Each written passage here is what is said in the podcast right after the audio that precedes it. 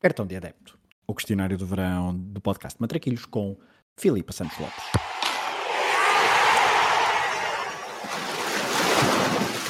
Olha a bolinha com creme, sem creme e a só larga. Olha a bolinha. Qual o jogo que gostavas de ter visto no estádio? Muito sinceramente, eu acho que esta é a resposta mais óbvia uh, que eu vos podia dar, mas tendo em conta que eu acredito que somos realmente privilegiados, todos nós, por uh, poder dizer-nos contemporâneos da maior conquista de sempre do futebol português, é inevitável não pensar naquele França-Portugal uh, da final do Euro 2016, ainda que a grande maioria de nós tenha assistido a esse jogo no sofá de sua casa ou na rua, perante os ecrãs gigantes, com milhares de portugueses ao seu lado, provavelmente a quem abraçámos em euforia. Uh, poucos, poucos somos aqueles que podem dizer que estiveram lá, uh, que viram ao vivo com os seus próprios olhos o gol do Éder. Eu não tenho essa sorte, mas podendo mudar aqui um bocadinho o rumo da história, da minha história, uh, teria lá estado a gritar esse gol em vez de estar em minha casa a acordar uma criança de, de 8 meses na altura com, com os gritos que dei. Qual o jogo que gostavas de alterar o resultado?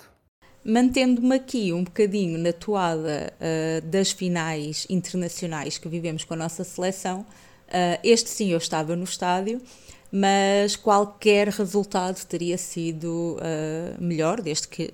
qualquer resultado, não, até podia ser o mesmo resultado com um vencedor diferente o Portugal-Grécia uh, do Euro 2004. Foi muito provavelmente o meu primeiro grande desgosto desportivo, muito provavelmente não, foi mesmo, porque não estaria aqui 19 anos depois uh, a lembrar-me dessa noite, uh, da qual saí do Estádio da Luz com o coração completamente partido, a chorar e, e enfim, é, é daquelas memórias que eu acho que lá está. Também é um privilégio ter lá estado, um, termos tido uma competição tão bem organizada no nosso país, com jogos uh, cuja memória coletiva uh, vai perdurar uh, e, e, vai, acho que, passar de geração em geração, mas acho que todos, todos trocaríamos, obviamente, o resultado daquela final e eu não, não fujo à regra. Qual é o golo que gostarias de ter marcado? Como adepta que na verdade nunca se imaginou dentro do relevado, é difícil ter a perspectiva da fantasia. Acho que dou sempre muito mais valor à alegria de ter assistido a determinados golos do que propriamente à idealização de os marcar. Ainda assim, uh, acho que não existe melhor golo para podermos dizer fui eu que marquei, do que o gol do século, não é? E, e, não consigo imaginar quais terão sido os pensamentos exatos de, de Maradona uh, depois de o marcar, olhar para trás, ver todo aquele terreno de jogo uh, percorrido, ver todos os adversários ultrapassados e ouvir o estádio em euforia não é? e pensar o que é que eu acabei de fazer. Uh, portanto, esse golo, esse épico golo de, de, Maradona à Inglaterra, acho que gostaria uh, um dia uh, de saber, acima de tudo, a sensação que é fazer um golo que logo naquele momento ele terá tido consciência de que ficava para a história do futebol. A que guarda-redes da história do futebol gostarias mais de ter marcado um golo? Eu acho que existe apenas um nome que me vem imediatamente à cabeça em 2023, quando me falam de guarda-redes. E é exatamente o mesmo nome que me vinha em primeiro lugar à cabeça quando me falavam em guarda-redes em 2000. E esta transversalidade aqui na minha carreira de adepta, por assim dizer, é um lugar ao qual muito poucos jogadores pertencem. E portanto, é inevitável dizer que um dos futebolistas que mais me marcou seria aquele a quem eu gostaria de também marcar de alguma forma, nem que fosse um golinho apenas. E estou a falar de Gianluigi Buffon, que pendurou agora há pouco tempo as luvas, o que também me faz sentir uma senhora já com uma certa idade, mas seria de facto uh, aqui o guarda-redes da história do futebol a quem eu gostaria uh, de, de marcar um golo. A que jogador da história do futebol gostarias mais de ter defendido um penalti? Acho que não só é o jogador a quem eu gostaria de ter defendido qualquer penalti, porque é dos melhores da história uh, a fazê-lo e porque é um dos melhores da história, ponto. Mas também consigo pensar num penalti específico de Zidane uh, que eu gostava de ter defendido e é o, o das meias finais uh, do Mundial de 2006 contra, contra Portugal que uh, se não tem entrado podia ter uh, dado origem aqui a uma história diferente. Lá, lá, estamos nós, não é, nos X mas, mas de facto quer dizer, alguém que é um dos melhores uh, de sempre poder dizer depois ali na roda com os nossos amigos Maltinha defendeu um penalti ao Zidane seria assim algo de que eu provavelmente me iria vangloriar com, com bastante regularidade. Se pudesse escolher ser adepto de um clube durante uma época histórica, qual é que escolherias? Sabes que tendo o privilégio diário de beber das histórias uh, de um homem que devia ser considerado uh, um monstro do futebol português, como é Fernando Tomé, dei por mim já muitas vezes a pensar no quão bonito uh, terá sido viver aquelas épocas mágicas do Vitória enquanto, enquanto adepta. Claro que enquanto futebolista, e tu sentes isso na, emoção do, do Sr. Tomé quando fala, uh, terá sido incomparável, mas para o povo de Setúbal, de uma cidade que passou sempre por tantas dificuldades, ver de repente o seu maior símbolo, a sua maior paixão, chegar aos píncaros da Europa com uma classe inquestionável, quando ninguém o esperava. Um, e, e, e, escrevendo uma página de ouro no nosso futebol, acho que, que teria sido de facto uma grande emoção, uma, uma enorme honra. E ainda que o seja hoje, eh, dou por mim muitas vezes a imaginar e a, e a pensar que gostaria de lá ter estado, de viver aquilo que, que ele conta Uh, que o senhor Tomé conta sobre as peripécias europeias do Vitória Futebol Clube no, nos anos 60. Uh, combinação clube-treinador nunca aconteceu, mas deveria ter acontecido. Continuando aqui a puxar um bocadinho a brasa à minha sardinha agora, acho que é uma combinação clube-treinador que ainda não aconteceu, mas acontecerá mais do que nunca aconteceu, mas deveria ter acontecido, que é a combinação José Mourinho e Vitória Futebol Clube. O tempo ainda não chegou para que esse casamento aconteça, mas acho que é um namoro muito desejado por ambas as partes. Uh, é muito desejado pelos vitorianos, pelos setubalenses, que olham para um filho da terra com um orgulho imensurável, mas acho que também é desejado por Mourinho. Uh, talvez numa fase final da sua carreira, talvez como um, um fecho de ciclo que também encerra ali uma homenagem ao pai, é uma combinação uh, de facto que tem tudo para ser vitoriosa. Se a final do Mundial tivesse de ser sempre no mesmo estádio, qual é que seria? Eu sou muito agarrada à tradição no futebol. É engraçado, comparando depois com outros âmbitos da vida, em que defendo com urgência uh, a mudança, a inovação, a melhoria, a evolução. Mas quando penso num estádio para receber uma final do Mundial, acabo por ir por voltar ao início de tudo e, e por isso consigo imaginar uh, o Maracanã a ser palco consecutivamente de 4 em 4 anos deste, deste jogo. Acho que não, não escolheria outro, outro lugar. Se tivesses de andar sempre com uma camisola de futebol vestida, qual equipamento que escolherias?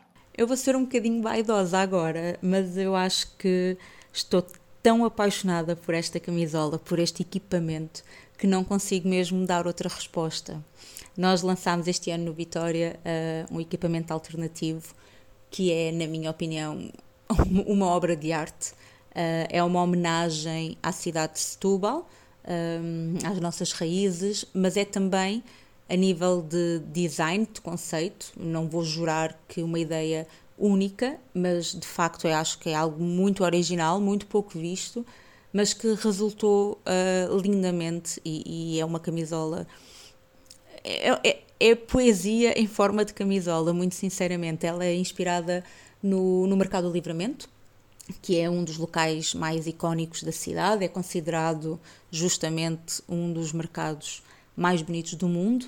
E, existe um painel de azulejos uh, nesse, nesse mercado que nós uh, estampamos com a autorização da Câmara Municipal de Setúbal, obviamente, na camisola, em tons de azul, porque essas são as cores do azulejo, mas também quase uma referência ali ao rio, que, que tanta vida e, e prosperidade vai trazendo a Setúbal e é muito sinceramente uma camisola tão bonita, da qual tenho tanto orgulho, uh, que quero mostrá-la ao mundo todo. E portanto, se pudesse andar sempre com ela vestida para o fazer, uh, andaria. E, e, tenho a certeza de que todos os dias me iam perguntar que camisola era aquela e, e onde é que a podem ir uh, adquirir, porque é de facto linda, linda de morrer. Se tivesse de trocar de identidade com um jogador de futebol, do presente ou do passado, qual é que escolhias? Muito sinceramente, eu não sei se ia querer trocar de identidade com qualquer futebolista, porque se há coisa que eu prezo na minha vida é a possibilidade de sair de casa todos os dias de manhã feia sem que ninguém me reconheça nem me vá importunar. E, portanto, uh, eu acredito que a maioria deles, do, dos futebolistas da atualidade, mas muito provavelmente também ah, da história, só que não com a dimensão global de hoje em dia, não é? Mas ainda assim, a maior parte deles terá tido dificuldade em fazer coisas básicas, como ir ao cinema, ao supermercado, jantar fora com a família, e portanto mais do que um dia de troca de identidade eu não ia querer, não, não assino esse contrato.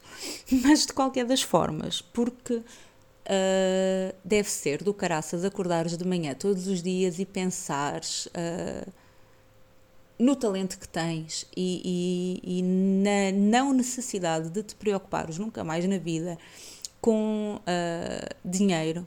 E, e sabemos todos que infelizmente o dinheiro move o mundo, queremos ou não. Um, mas eu acho que eu gostava de acordar uh, a ser Lionel Messi, porque ainda para mais é uma pessoa com um perfil mediático um, mais discreto, não é alguém que, que, me pareça gostar assim tanto de dar nas vistas ou de chamar a atenção, mas tem de facto um talento uh, que não lhe permite passar despercebido. E portanto deve ser ali um bocadinho um dilema uh, às vezes para ele. E acho que, que goste ou não da personagem uh, o seu valor futebolístico é inquestionável. E um, esta fuga que ele faz agora para os Estados Unidos a alegria com que o vemos passear com um carrinho de compras um, gostava quase de perceber o que é estar nesse lugar. Mas como digo, por 24 horas e depois volto aqui à minha normalidade, uh, que é algo que eu aprecio, que eu aprecio muito qual o teu 5 ideal para um jogo no campo do bairro? o meu 5 aqui uh, para uma peladinha no bairro, então. Eu não queria nada ter que me pôr a jogar, porque eu acho que estamos a diminuir catastroficamente e a priori as uh, possibilidades de vitória desta equipa. Mas considerando que talvez estorve um bocadinho menos se for à baliza, vou escolher para me acompanharem uh, Ricardo Quaresma, que é para mim o jogador português com mais talento puro uh, que eu já vi uh, jogar. Vou escolher Jeremy Mathieu para dar aqui alguma seriedade e equilíbrio depois na, na defesa. Para o acompanhar, vou escolher alguém que eu sei que vai comigo para qualquer guerra e que é o, o melhor amigo que eu fiz no futebol, que é a Adama François que foi até ao final da época passada central uh, do Vitória Futebol Clube. E depois vou escolher, para finalizar, como só ele sabe, uh, a passe de Trivela de Quaresma, Zequinha, porque 350 golos, mais de 350 golos em competições oficiais não é de facto para todos e portanto queremos vitórias, queremos ganhar, é com ele sempre E acho que com esta equipa, na verdade, eu vou aqui para a peladinha do bairro, mas vou também para qualquer guerra e sinto-me super bem protegida e super bem acompanhada. Quem é que escolhias para fazer dupla contigo numa partida de matraquilhos? Eu acho que para a minha dupla, uh, numa partida de matraquilhos, ou para qualquer outro desafio, jogo que envolva ou que remeta a futebol, eu escolheria sempre o meu pai, uh, porque foi ele quem, num primeiro momento, de forma indireta e depois já com uma influência bastante consciente mais tarde, uh, me fez apaixonar pelo jogo. Foi ele também quem me permitiu sempre viver o jogo, que me levou com ele aos estádios por todo o país uh, para ver uh, o nosso clube, para ver um, a seleção, para inclusive irmos ver jogos que nada nos diziam a nível emocional, mas porque era essa a nossa paixão sempre.